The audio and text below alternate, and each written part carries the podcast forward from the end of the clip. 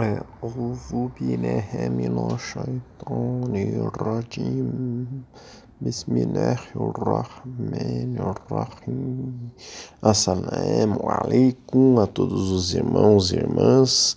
A aula de hoje está pautada no livro Sabedoria Celestial. Sheinazin diz: Adnun Nasiha. O profeta, salallahu alaihi wasallam, diz que o significado da religião é aconselhar as pessoas. E as religiões estão buscando tornar as pessoas felizes e iluminadas, aqui e no futuro. Elas estão aconselhando as pessoas a tentarem ser iluminadas. Todos os profetas estão dizendo para todos nós: tente ser iluminado, não fique nas trevas. Uma pessoa que está com seu ego estará nas trevas. Quem segue os profetas será iluminado. E esse é o principal alvo da humanidade: não permanecer na escuridão. Todos que chegam a essa vida devem encontrar uma luz para serem iluminados e depois irem. Então, comentando, nossa religião, o Islã, é o nosso melhor conselho. O profeta Muhammad sallam é o melhor conselheiro entre todos os homens, pois deixou o Corão e a Sunna que são mais de 70 mil conselhos, sarre, autêntico fortes. E nenhum outro profeta deixou tantos conselhos para a humanidade. Mas temos que buscar pessoas que nos aconselhem para que possamos seguir corretamente o Islã. O tema de hoje é Nasiha, conselho. Nós já temos um estudo anterior sobre Nasiha, mas a gente pode é, buscar aqui a compreensão da Nasirra, não dependendo do primeiro áudio. Então, nós podemos, mas quem quiser pode nos solicitar também, né? Nós podemos e devemos tentar ajudar um irmão ou uma irmã. E um conselho pode ajudar uma pessoa. O profeta, sallallahu alaihi wasallam, disse: remova coisas prejudiciais das estradas dos muçulmanos. É, Hadith Sahih Muslim 2000 618. Autêntico, né? forte. Um bom conselho pode remover um problema da vida de uma pessoa. Temos que ter boa vontade em ajudar o próximo. O profeta, Salam Salam, disse também: a religião é a boa vontade sincera. E perguntaram para ele: mas para quem? O profeta, Salam Salam, disse: para Allah, seu livro, seu mensageiro, os líderes dos muçulmanos e, a sua, e as pessoas comuns. Então, esse é um hadith sahir, autêntico, forte, muslim, número 55. Mas, vejam, há que se ter um enorme cuidado em se aconselhar alguém, pois podemos aconselhar erroneamente. E isso é, traz uma responsabilidade para nós, quando aconselhamos alguém é, erroneamente. O profeta, sallallahu alaihi wasallam, disse: Em verdade, um homem tropeça mais com a língua do que com os dois pés. Hadith Suab al-Imam 4484. Tem muitos muçulmanos, principalmente wahhabis, salafis, que dizem que o Alcorão ensina que devemos ordenar o bem e proibir o mal, que esses tipos de conselhos são uma obrigação para todos os muçulmanos. Mas são pessoas que usam mal suas línguas e o que eles fazem? Ordena, ordenam o excesso, que não faz parte do Islã sunita clássico, e proíbem o mal, dizendo que várias coisas são haram, proibidas, temos tudo sobre o assunto que é haram, mas que não são haram. Essas proibições não fazem parte do Islã sunita. Não estão no eixo de uma escola de fiqh, jurisprudência. São invenções deles. Então, um indivíduo do grupo deles é, proíbe algo que ouviu de outro, que parece que aquele outro que ele ouviu sabe o que, eles, o que ele está falando, mas aquilo foi inventado. Quem faz isso tem responsabilidade também em estar falando algo, apesar de às vezes não foi ele que inventou tal proibição, mas ele tem responsabilidade de estar transmitindo é, tal invenção, de tal proibição. Seguramente não é isso que o Corão nos sugere. Então, quais são os critérios para ordenar o bem e proibir o mal? Esse é o título de um artigo do Sheikh Faraz Khan, que é da Madhab Hanafi, Escola de Jurisprudência Hanafi. Sheikh Faraz Khan é membro do corpo docente em tempo integral do Zaytuna College, que é uma faculdade sunita uma das mais renomadas, né? que criou uma, uma sede é, no, nos Estados Unidos, uma filial, perdão, nos Estados Unidos. É a primeira faculdade de graduação muçulmana é, credenciada nos Estados Unidos e foi fundada em 2008. Em suas áreas de especialidade, o Sheikh Farras Ham, é, ele é especialista em teologia Ashari e Maturidi, quer dizer, na Akida, na crença Ashari e Maturidi, que fazem parte do Islã clássico, ele é especialista na jurisprudência Hanafi, ele também é especialista em hadizes e em lógica. Perguntaram para ele, quando alguém deve ser é, vago para evitar disputas, quando discorda da outra pessoa, mas não diz algo negativo em resposta, versus não apoiar ou mesmo corrigir crenças anêmicas incorretas. Como alguém sabe escolher um, um em detrimento do outro? Em outras palavras, estão perguntando para ele como aconselhar corretamente no Islã. Como de fato é ordenar o bem e proibir o mal. Né? Daí a resposta dele é: isso retorna à questão de ordenar o bem e proibir o mal, que é uma obrigação comunitária, farde kifaya. Então, na comunidade, pelo menos uma pessoa tem que estar responsável por estar cumprindo essa função. Isso que significa farde kifaya, né? E um dever essencial no Islã. Com base nos critérios descritos abaixo, se as condições de ordenar o bem e proibir o mal forem atendidas, deve-se fazê-lo. Caso contrário, pode-se ser vago para evitar disputas sem benefício. Sobre a obrigação e a importância. Allah Altíssimo afirma: E que haja entre vós um grupo que convida a virtude, ordena o bem e proíbe o mal. Esses, de fato, são os bem-sucedidos. Sura 3, aí 104 do Corão. Hudaifa, que Allah esteja satisfeito com ele, relata que o mensageiro de Allah, salallahu alaihi wasallam, disse: Por aquele em cujas mãos está minha alma, você deve certamente comandar o bem e proibir o mal. Ou então um castigo dele logo seria enviado sobre você, após o qual você o invocaria, mas sua súplica, doar, não seria atendida. Hadith Tirmizi. Outras narrações afirmam que a punição por abandonar essa obrigação é ampla e geral, atingindo tanto os justos quanto os corruptos. Ibn Alan comenta que a punição pode se manifestar como a tirania dos líderes, o domínio dos inimigos e outras formas de tribulação. Isso está no livro é, Sharhad al-Salihin, de Dalil al-Falihin.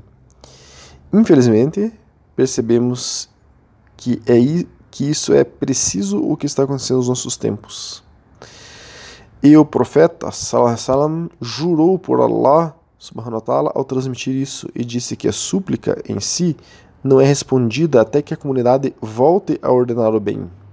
O profeta salam, também descreveu que quando as pessoas de conhecimento em comunidades anteriores pararam de condenar os males de suas sociedades e continuaram se socializando com malfeitores apesar dos erros, Allah subhanahu wa ta'ala voltou os corações da comunidade uns contra os outros e amaldiçoou na língua de seus profetas. Hadith Abu Daud e Tirmizi. E ficar irritado quando é corrigido é em si um grande pecado. É, Ibn Masud, que é um sahabi, um companheiro do profeta, é, disse: Verdadeiramente, entre os maiores pecados aos olhos de Allah está uma pessoa ouvir tema Allah, ao qual ela responde: cuide de sua vida. Então, isso é um dito de, de Massuda, né? está no livro Sunan Nasai. Condições de incumbência. Embora seja uma obrigação comunal comandar o bem e proibir o mal, só é possível exercer esta obrigação se estiverem reunidas as seguintes condições. Então veja, não é porque é uma obrigação a todo muçulmano ordenar o bem e proibir o mal que nós podemos fazer isso indiscriminadamente. Há que se ter algumas condições para que isso seja feito. Então, nós estamos frisando bem isso para que é, esclareça esse ponto para muitos irmãos e irmãs é, que saem aí reproduzindo é, proibições que são inventadas, que não existem. Né? Então, a primeira condição para você ordenar o bem e proibir o mal.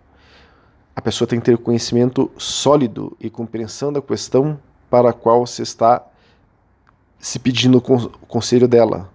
Os estudiosos mencionam que quem assume essa obrigação deve conhecer as diferentes escolas de pensamento sobre o assunto em questão, quer dizer, as escolas de fiqh, jurisprudência, de modo que sua ordenação ou proibição só ocorram com males que são maus por consenso acadêmico.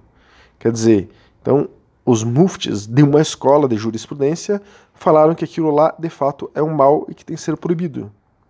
Isso se refere a assuntos claros que são geralmente conhecidos pelos muçulmanos. No que diz respeito aos assuntos sobre os quais há desacordo acadêmico, quer dizer, os muftis discordam que aquilo pode ou não ser proibido, por exemplo, embora não possam ser proibidos per si, quer dizer, não tem um conselho de que aquilo é realmente proibido, ainda se pode oferecer conselho na sirra, que muitas vezes são necessários por certas posições não são apropriadas ou aplicáveis em todas as circunstâncias. Então, ele está dizendo que é, algumas circunstâncias às vezes podem fugir bem certo ali da letra da lei. Né? Segunda condição para que uma pessoa esteja apto a aconselhar. A pessoa tem que ter gentileza e sabedoria ao ordenar ou proibir. A suna é exortar, é aconselhar de maneira geral e discreta, de modo a proteger os sentimentos da outra parte tanto quanto possível. Meu professor, por exemplo, disse-me que se eu estiver em uma situação em que outra pessoa calunie, devo simplesmente dizer: Allah nos proibiu de caluniar. Se, porém, alguém ultrapassa os limites ou é excessivo em sua condenação, o bem que realiza é menor que seu próprio mal. Então vejam que está dizendo aqui, isso aqui é importantíssimo para os muçulmanos hoje e muçulmanas hoje no Brasil.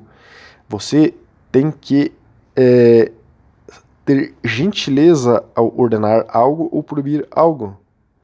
Se você faz isso ferindo o coração da pessoa que você está é, se referindo a ela, é um mal pior do que o mal que ela está fazendo. Por exemplo, se uma pessoa está caluniando e você fala assim, você é um caluniador, você é um pecador, você vai para o inferno. Se você falar isso para a pessoa, você está cometendo um mal maior do que a própria calúnia. O ideal seria assim, ó, Allah nos proibiu de caluniar. Você não está chamando diretamente a pessoa de caluniadora. Então, isso é muito importante. Continuando, terceira, é, terceiro ponto a se observar para a pessoa estar apta a ordenar o bem e proibir o mal. Ter clemência e firmeza diante de qualquer dificuldade que se possa encontrar. Quarto ponto. Aquele que se sente razoavelmente seguro de que outra parte prestará atenção e ouvirá. Ou seja, uma condição de titularidade é que o benefício é provável ou esperado. Essa condição, garantia razoável de benefício, é a opinião de Imam Bajuri, Imam Karafi, Imam Kashkafi, Alama Ibn Abdin e outros. Caso contrário, se alguém acha que não vai ser ouvido, recomenda-se ordenar o bem se houver uma chance de benefício. Se o benefício for improvável, ordenar o bem é permissível, mas possivelmente antipático, quer dizer, macru você está ordenando bem, mas está cometendo algo é, que é, é antipático para lá. Quer dizer, você sabe que a pessoa não vai ouvir, você não tem que empurrar goela abaixo dela o que você considera como bem. Ela tem que estar aberta a ouvir, senão você está fazendo algo que é antipático para Allah subhanahu wa ta'ala.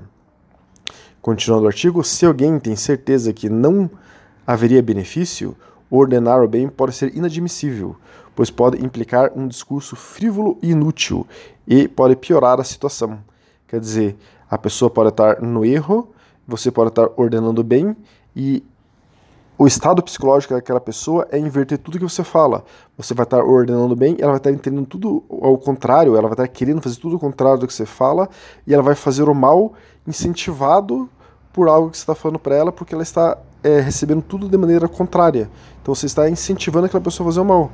Então você deve ver se o que você vai falar, aquela pessoa está apta a escutar ou não. Senão o teu conselho pode ser até maléfico, apesar do conteúdo ser é, correto. Então, continuando aqui o artigo, o resultado é que deve-se considerar o benefício provável de seu conselho. Se o benefício for improvável, o silêncio pode ser mais benéfico. O mensageiro de Allah, Salah Salam, disse: Quem acredita em Allah e no último dia deve dizer o bem ou permanecer em silêncio. Então, quer dizer, isso é um hadith Buhari e Muslim, quer dizer, se é, o que a gente for falar não causar de fato bem, não tiver uma consequência positiva, então às vezes é melhor o silêncio. Então a gente tem que medir é, as consequências do que a gente está falando. Agora, continuando aqui o artigo, se alguém não prescreve o bem ou proíbe o mal, deve tentar mudar de assunto para acabar com a, com a conversa ilegal. Se isso não for possível, deve-se levantar e sair. Então, este quarto ponto é muito importante também para é, uma pessoa estar apta a aconselhar ou não alguém. Né? Quinto ponto para é, o assunto. O conselho de alguém não deve levar a um dano maior ou piorar a situação como levar a mais pecados, a mais conversas ilegais ou o desdém absoluto da outra parte pela religião. Nesses casos, seria melhor, ou às vezes obrigatório até, ficar calado para escolher o menos prejudicial dos dois assuntos. Claro, a pessoa ainda deve odiar o mal em seu coração. Então aqui também é muito importante. Se uma pessoa está revoltada com o Islã, poxa, vocês só me falam é, proibições, não sei o quê, e daí você vai falar para ela, ó, oh, isso que você está fazendo agora aí, é, sei lá, de estar assistindo alguma coisa no celular ali indevida, isso também é proibido no Islã. Você não deve fazer isso, que isso é proibido no Islã. A pessoa já está braba. Você vai lá e começa a falar que tal, tal coisa é proibida. A pessoa fala, então tá bom, então eu estou saindo do Islã. Então, você estava querendo mostrar para a pessoa que o que ela estava fazendo era errado, e a consequência que você está falando é ela sair do Islã. Então você está levando um malefício muito maior para ela do que aquela aquele coisa que você apontaria como errado. Sexto ponto: intenção sã. A pessoa que vai aconselhar tem que ter uma intenção sã, que é não desejar nada, exceto que a palavra dela, o Altíssimo, reine suprema. Isso é essencial e muitas vezes negligenciado, pois muitas pessoas aconselham outras pessoas em questões religiosas por causa de seus próprios egos ou por animosidade em relação a outra parte. A motivação de alguém para corrigir os outros também deve ser o amor sincero e o cuidado com os irmãos. O profeta Sallallahu nos ensinou que a base de toda religião é a preocupação sincera e genuína pelos outros. A, a, Adin al-Nasiha, ele usa aqui a mesma frase que Shengnazi usou para abrir a sua seu trecho de hoje. Adin al-Nasiha. Né? Então, preocupação sincera com o outro, aconselhar com essa intenção. O profeta Salam também disse: Nenhum de vocês realmente acredita até que ame por seu irmão o que ele ama para si mesmo. Hadith Buhari e Muslim. De fato, em sua renomada coleção de hadizes, é, Riyad al-Salihin, Imam Nawawi, que é um grande lema do século XIII da Madhab Shafi, colocou o capítulo sobre ordenar o bem e proibir o mal imediatamente após o capítulo sobre preocupação sincera e genuína. Como afirma Imam para concluir, há uma grande catástrofe que se deve ter cuidado para evitar a saber. Para a pessoa de conhecimento, ao ordenar algo, perceber sua própria dignidade devido ao seu conhecimento e a humildade do outro devido à sua ignorância. Se esta é a motivação de alguém, então este mal é em si muito mais vil do que o mal que se está proibindo. Verdadeiramente ninguém está a salvo da conspiração de Shaitan, exceto aquele a quem Allah mostra suas próprias falhas e cuja percepção Allah abre a luz da verdadeira orientação. Então o que ele está dizendo aqui para encerrar esse este artigo é podemos frisar a quem aconselhamos que não estamos é, plenamente seguros de tal conselho. A gente não tem que tentar, às vezes, impor o conselho pelo nosso ego. A gente acha que a gente está certo e quer impor. A gente pode falar, não, eu não tenho certeza absoluta de que isso é o mais adequado. Eu vou pesquisar para você na FIR Hanaf algumas opiniões. Ser taxativo é porque ouviu um Wahhabi ou proibir tal coisa e estar errado por exemplo, é a pessoa estar impondo algo do seu ego ao outro e por isso, é, por si só, isso já é um grande erro, talvez até maior do que o erro que você está querendo proibir do outro. Então vamos tomar agora o outro lado da situação, é aquele que está recebendo o conselho. Então vamos, vamos é, aqui citar um, um, micro artigo, digamos assim, do, do Mufti Faraz Rabbani, que é um Mufti, um doutor Islã da Fir Hanafi, ele é fundador, diretor e professor do Sikh Guidance, Instituto Educacional que ensina o Islã. É um ícone, é uma referência mundial da Madhab de Fiqh Hanafi. Né? Ele está dizendo aqui como receber um conselho, conselho para quem busca. Ouça e siga o conselho de seus professores. Então, quem busca um conselho, qual é a atitude que a pessoa tem que estar diante de receber um conselho? Então, um estudante de conhecimento pediu conselho na Sirra e eu respondi: 1. Um, Reflita sobre o que você aprendeu com seus professores. 2. Escreva conselho mais, os conselhos mais importantes que lhe deram. Escreva, tenha por escrito. 3. Resolva agir de acordo com esses conselhos da melhor maneira até o último de seus suspiros. 4. Tenha um plano específico sobre como agir e viver esses conselhos. 5. Revise esses conselhos mensalmente e renove sua determinação em segui-los com total confiança em Allah nisso. Então assim acaba esse micro artigo aí de, do Mufti Farras Rabani. Então, comentando, irmãos e irmãs, é o seguinte, é, quando você sente a verdade no, na sirra, no conselho, no conselho que você recebeu, então siga. Você está sentindo que ali tem a verdade. Se submeta ao conselho, não pela pessoa que te aconselhou, mas por sentir que ele está alinhado a Allah subhanahu wa ta'ala e à vontade dele. Esse é o critério né, para que a gente sinta se um conselho é verdadeiro ou não. Ontem mesmo, um irmão estava me pedindo um conselho sobre um assunto delicado. Temos a Sharia, a lei islâmica, é, Hanafi, que é qual nós nos baseamos, temos estudos sobre isso. O que é uma Sharia verdadeira não uma Sharia inventada. Né? Mas às vezes as questões que nos trazem, que nos pedem um conselho, tratam de particularidades que temos que ir ver o que a madhhab, o que a escola falará sobre aquilo. Pois a letra da lei pode não estar sendo tão específica quanto a particularidade trazida pela pessoa. Daí aquele que aconselha pode se ver em uma berlinda de tenho que aconselhar o que é a letra da lei, mas talvez tenha alguma especificidade que algum mufti, algum doutor de Islã, Hanafi, por exemplo, pode aconselhar que não faça, que nos faça ver alguma faceta da interpretação que saia da literalidade da lei, mas que esteja dentro da Sharia. Há que se ter empatia pela pessoa que nos pede conselho e não só vomitar uma proibição que às vezes nem caberia naquela situação, mas, no meu ver, um conselho que serve sempre para qualquer caso, em todas as situações, é istihara. Istihara é consultar Allah subhanahu wa ta'ala diretamente e se obter uma resposta dele.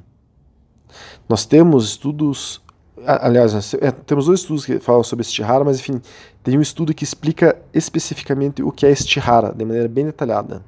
Como pedir um conselho para Allah subhanahu wa ta'ala uma resposta, perdão, de Allah subhanahu wa ta'ala e Allah dizer sim ou não para você. Allah subhanahu wa ta'ala é o melhor conselheiro em tudo. Lembrando, obviamente, que a pessoa não poderá seguir uma orientação que veio por meio de estihara que seja consensualmente proibida. Exemplo, a pessoa fala, ah, perguntei a Allah subhanahu wa ta'ala se eu posso beber álcool, e ele me disse que sim. Leve o que aconteceu com o seu estihara a uma pessoa que tem domínio do Islã para confrontar a resposta que veio. Que Allah subhanahu wa ta'ala nos faça alinhados ao seu direcionamento. Assalamu alaikum wa rahmatullahi wa barakatuh.